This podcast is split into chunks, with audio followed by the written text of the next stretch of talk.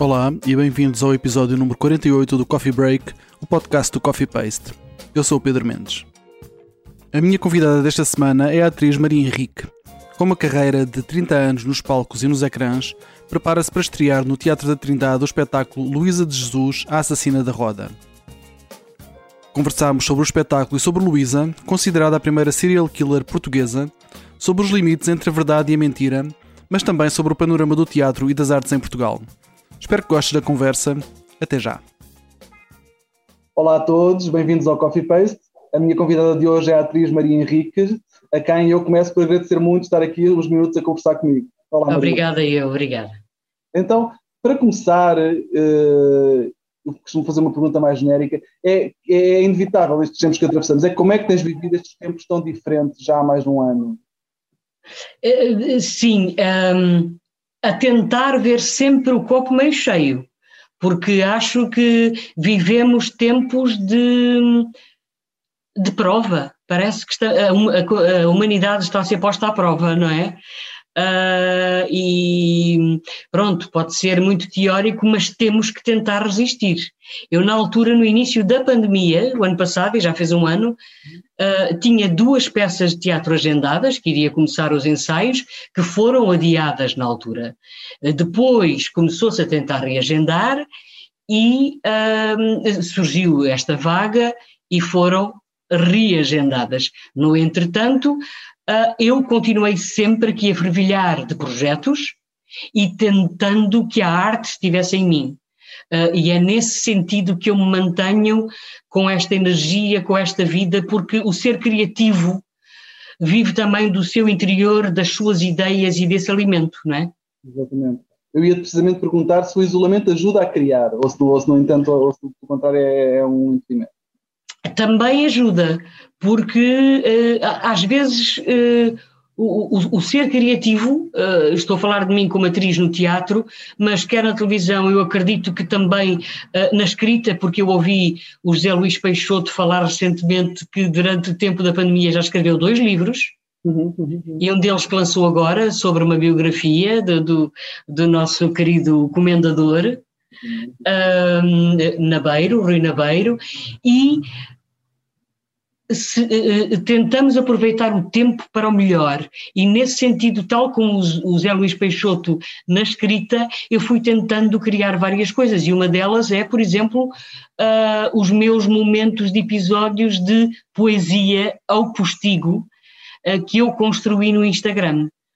Porque as pessoas também estão sedentas, as que estão em casa e que não podem beber cultura, de poder receber alguma coisa. E como eu sempre gostei muito de poesia e sempre disse poesia, uhum. uh, e também gravo poesia para a Antena 3 e para a Antena 2, pensei, vou partilhar isto com quem está online à noite e quer ouvir coisas e está à procura dos diretos.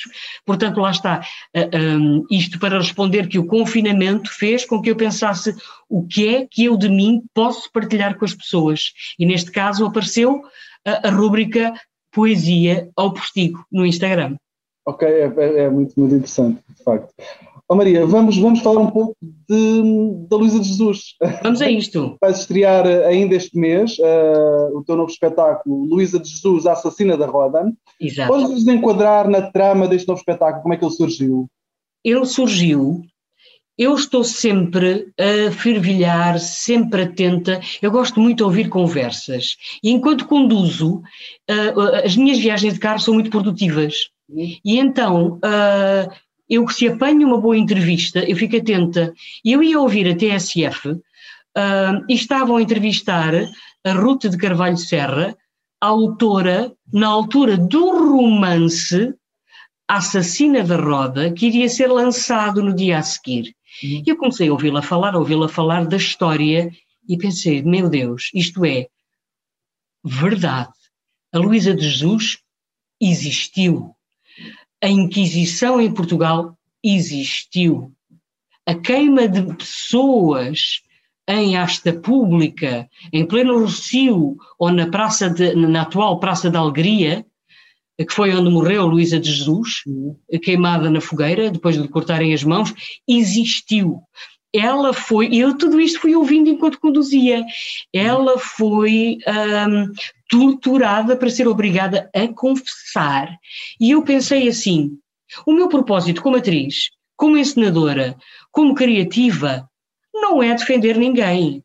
Porque a Luísa de Jesus assassinou uh, bebés, é verdade. Uh, acho que há uh, registros, não só, não tem a ver com a confissão forçada sobre tormentos, sobre torturas, mas depois foram encontradas provas. Uhum.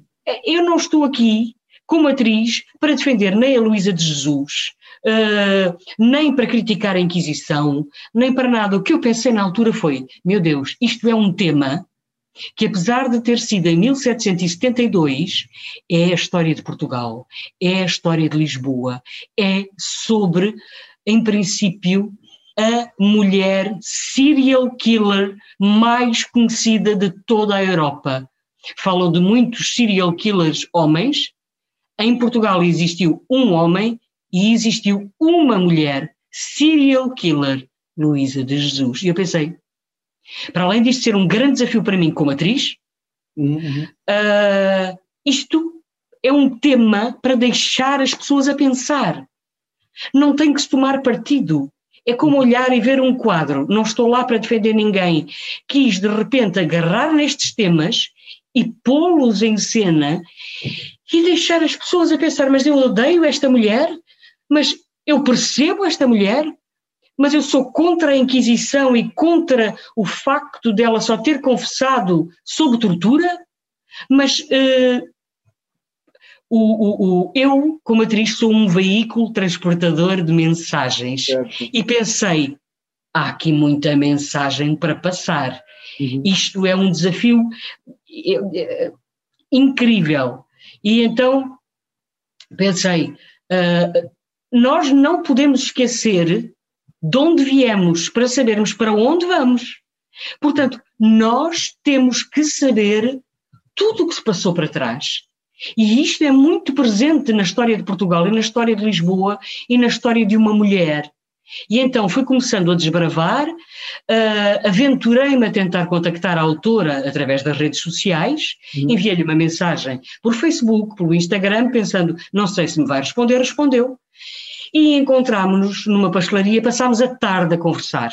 Eu dei-me a conhecer, conhecia-me como atriz, mas dei-me a conhecer como esta alma irrequieta que sou, de criativa, de procurar sempre novos projetos. a Ruta de Carvalho de Serra é uma investigadora criminal, tem um grande, grande currículo, uh, esteve a fazer investigação durante dois anos, penso eu, uhum. demorou outros dois anos a escrever o livro A Assassina da Roda, portanto estão ali factos históricos. E eu disse-lhe, Ruth, para já, o que eu lhe posso dar é a minha vontade de pôr isto em cena. Se eu conseguir arranjar meios, ainda que dentro das circunstâncias que a cultura viva, um, meios para pôr isto em cena, escreve uma adaptação do seu livro para uma peça de teatro?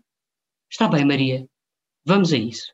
Entretanto, vivemos períodos conturbados do início da pandemia, foi uma grande loucura, uhum. não larguei o projeto uh, e fiz um primeiro contacto com o diretor artístico do Teatro da Trindade, que uh, o Diogo Infante, uhum. que na altura não tinha agenda e, como foi por telefone, ainda não percebia muito bem qual era a minha ideia, a coisa caiu um bocadinho. Entretanto, um dos nossos projetos que eu iria fazer como atriz, com, com mais duas colegas, uh, foi abaixo aquela data. Uhum. A, a, sala estúdio ficou com a programação um, vaga. Uhum. E eu disse: uh, vou estar sozinha em palco, os custos são mais pequenos, volto a falar deste projeto, haverá possibilidade. Foi-me dito, mas tu não tens adaptação para texto de teatro. E eu disse, posso lutar para ter. E foi-me dito, tens até segunda-feira para me apresentar, porque eu tenho que fechar programação. Está bem. Eu tenho esta loucura em mim, confesso que tenho. É arriscado. É arriscado. Eu sei que é arriscado, mas tenho, tenho. Liguei à autora, disse Ruth, fiz-lhe uma voz assim um bocado triste, para ela ficar a achar que não tínhamos boas notícias. Eu disse-lhe, Ruth, vamos estrear a 11 de fevereiro. Isto na altura achava eu, não é? Ficou muito contente e eu disse-lhe, mas temos que ter uma adaptação para teatro até segunda-feira. Silêncio do outro lado, está bem. Encontrei uma mulher do outro lado que, sendo uma mulher da lei, uhum. uh, gosta muito de teatro e embarca nestas loucuras comigo. E assim sendo, segunda-feira, o texto estava escrito e foi enviado para o diretor artístico. Uhum. Uma semana depois, fui chamada para uma reunião de produção, onde me foi dito: hum, se calhar conseguimos pôr isto em cena.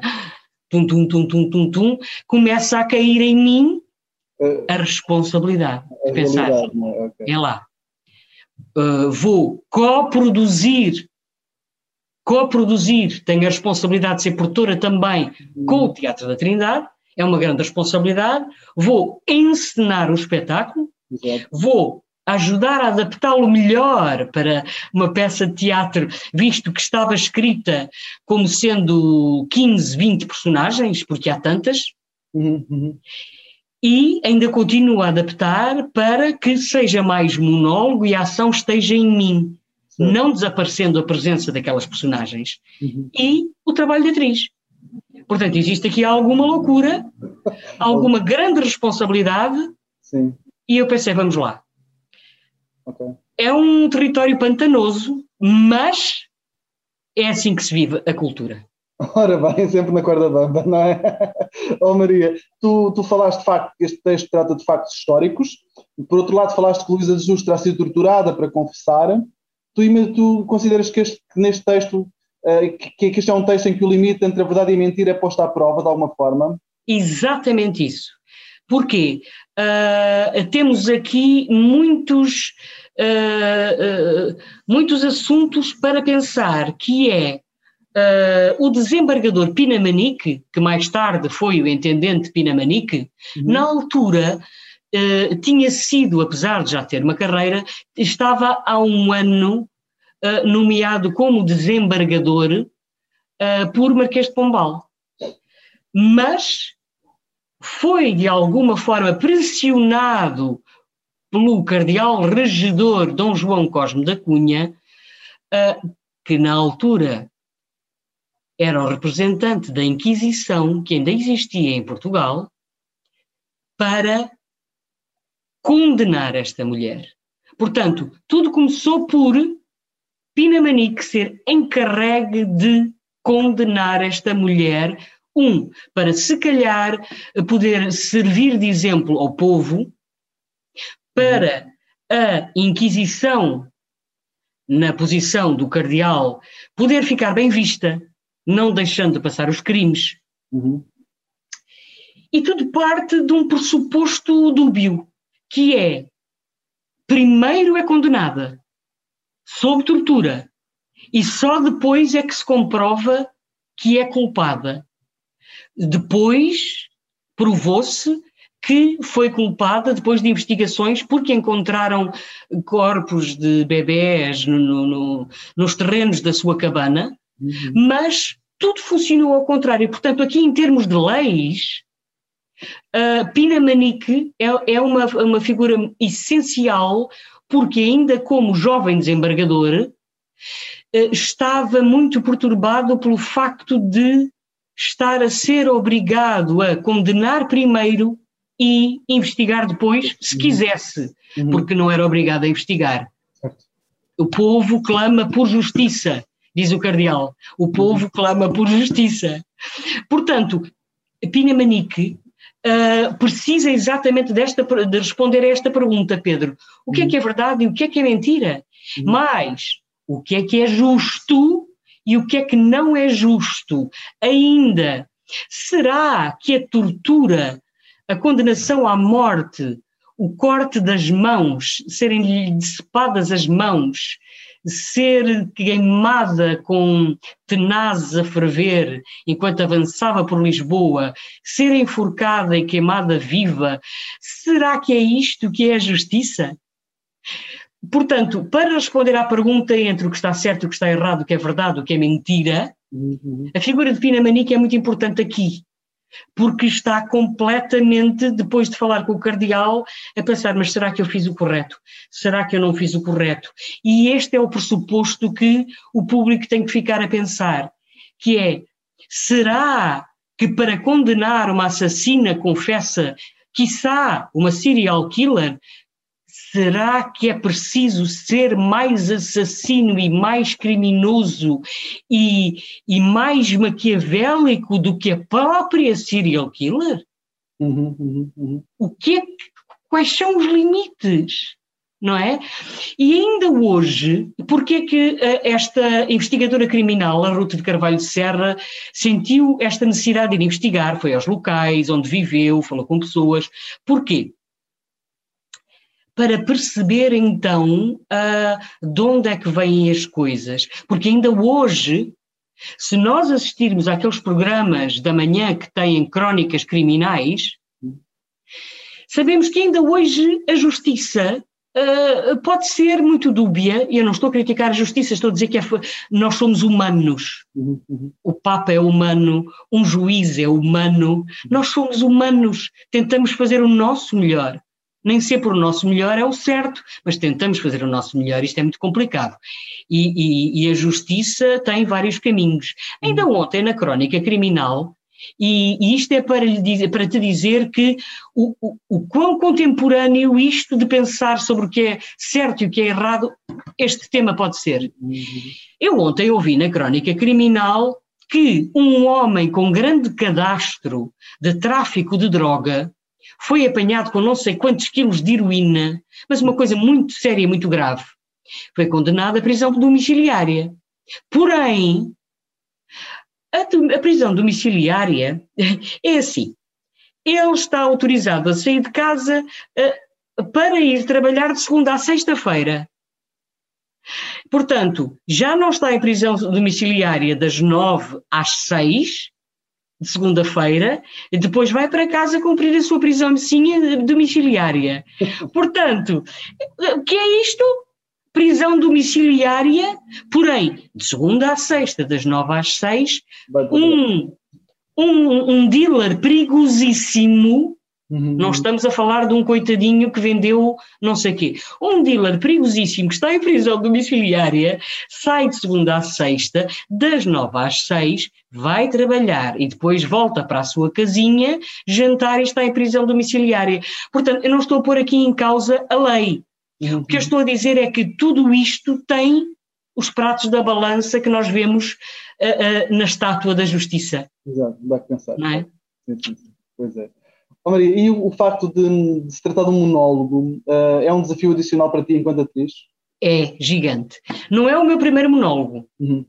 É o meu terceiro monólogo. Uh, claro está que o ator vive da contracena, uhum. de poder olhar para os olhos do colega, mas o monólogo tem aqui a corda bamba do grande desafio da atriz, que é ter a capacidade de encarnar a sua personagem e passar ao público o mundo de todas as outras personagens.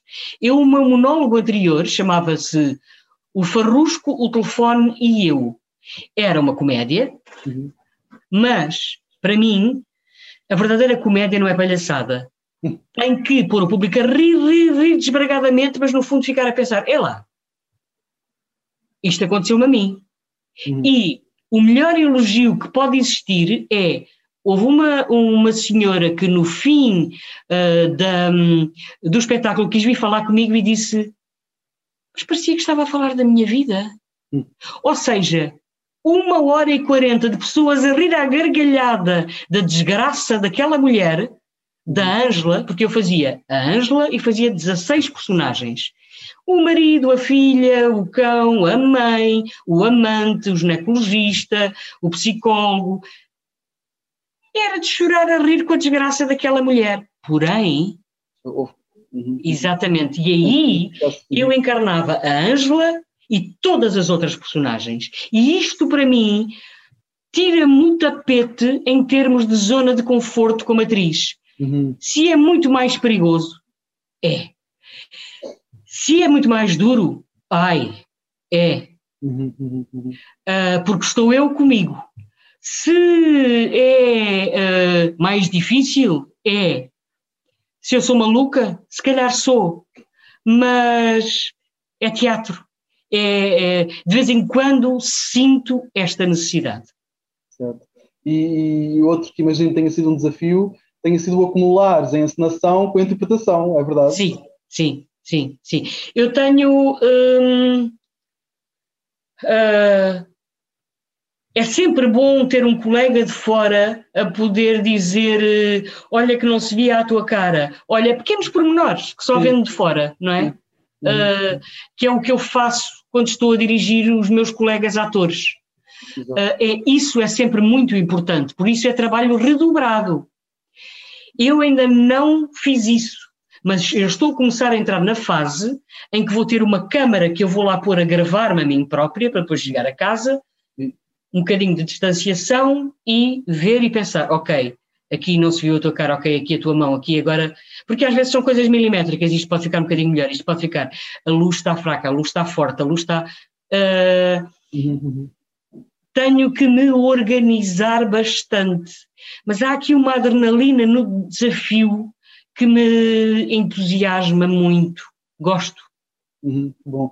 Uh, podes relembrar os nossos um, visitantes quando é que estreia e quanto tempo vai ficar em cena no Teatro da Trindade, na sala estúdio, penso eu, não é? Na sala estúdio do Teatro da Trindade, em Lisboa, uh, nós, estreia, nós, eu e a Luísa de Jesus, estreamos a 29 de abril e vamos estar de quarta a domingo às sete da tarde.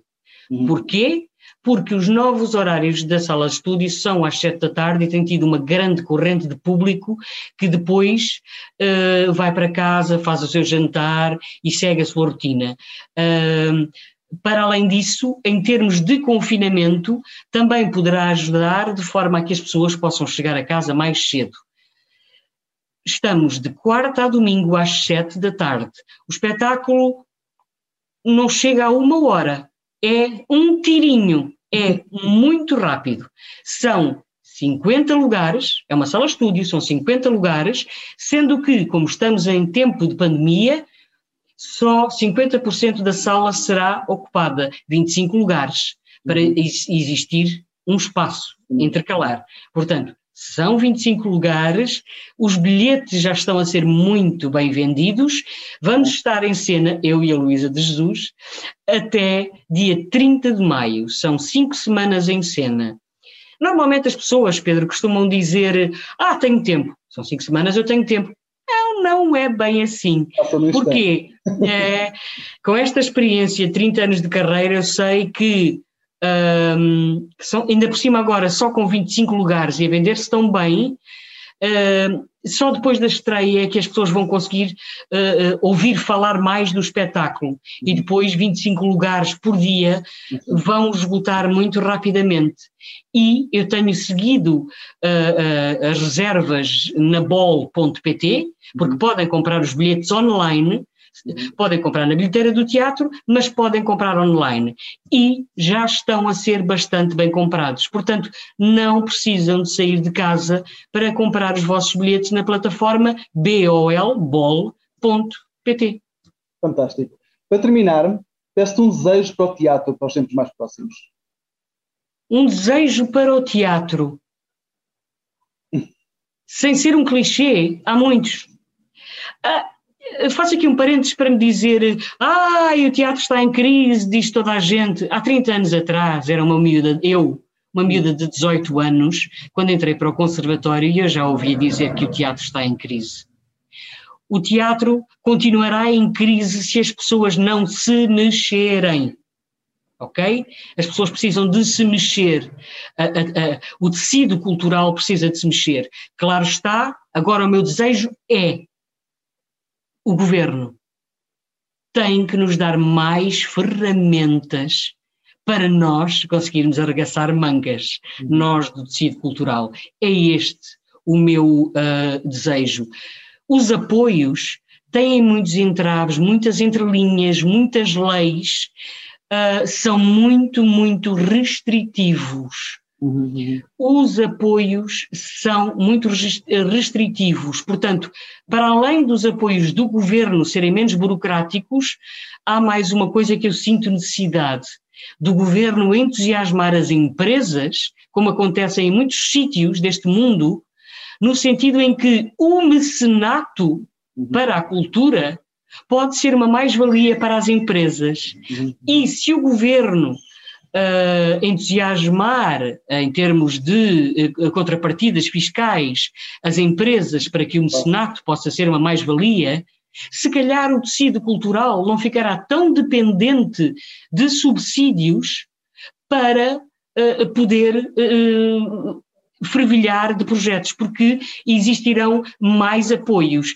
Apoios até em termos de, de tábuas, de tintas e até apoios financeiros. Este é o meu desejo.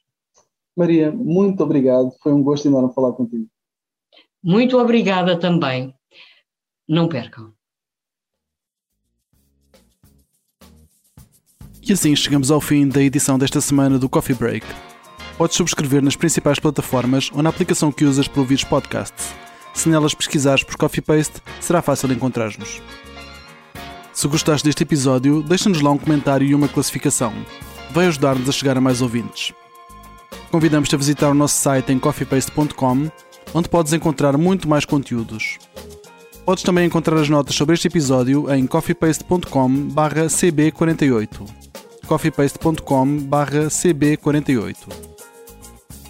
Se quiseres apoiar o nosso projeto e as suas atividades, podes fazê-lo em coffeepaste.com/apoiar. coffeepaste.com/apoiar. A música deste podcast é da autoria do DJ Music Mr. Bird. Eu sou o Pedro Mendes e falamos em breve. Fica bem.